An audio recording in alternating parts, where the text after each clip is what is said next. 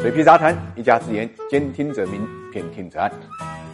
大家好，我是水皮，欢迎来到 ESG 会客厅。我们今天跟大家聊聊啊，被截胡的沙钢怎么办？复兴去年呢遇到了流动性的危机啊，那么。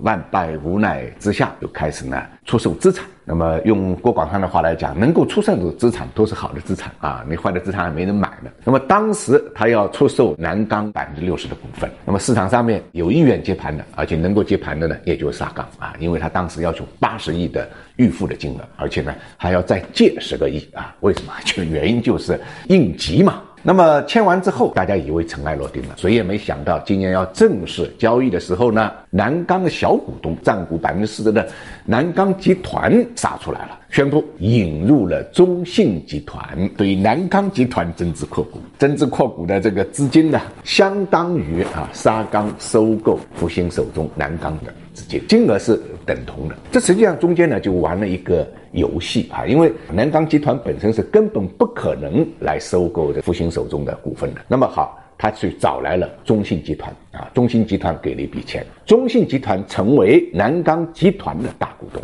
然后再拿这笔钱去收购呢复兴手中的百分之六十的股份。说老实话啊，这种截胡呢，的确有点不厚道的，因为当初人家最需要资金的时候呢，你没有出现啊，那人家现在马上就要成交了，你却杀出来。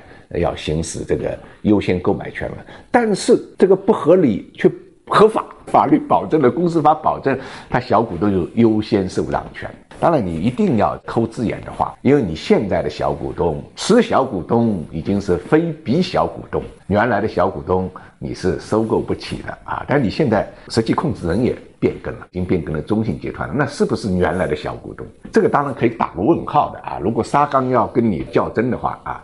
真的是可以在这个上面打官司的，因为你的主体已经变更了嘛。现在的南钢跟过去的南钢，跟我收购时候的南钢已经不是一个概念了嘛。所以你还有没有？收购的优先权至少是可以讨论的啊。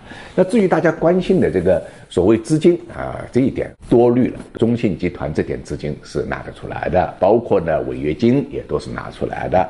但是沙钢缺这点钱吗？沙钢缺的不是钱，沙钢要较的真那是道义道理。哎呀，一分钱难倒英雄汉。复兴呢，说老实话啊，如果不是现金流啊的问题，他也不会出手南钢。沙钢。如果不是为了企业的扩展，也未必会有这样的一个操作啊。那现在钱多付了，眼看着就成了，中间被人横插一杠子，割谁这个坎都很难过去，所以后面官司少不了。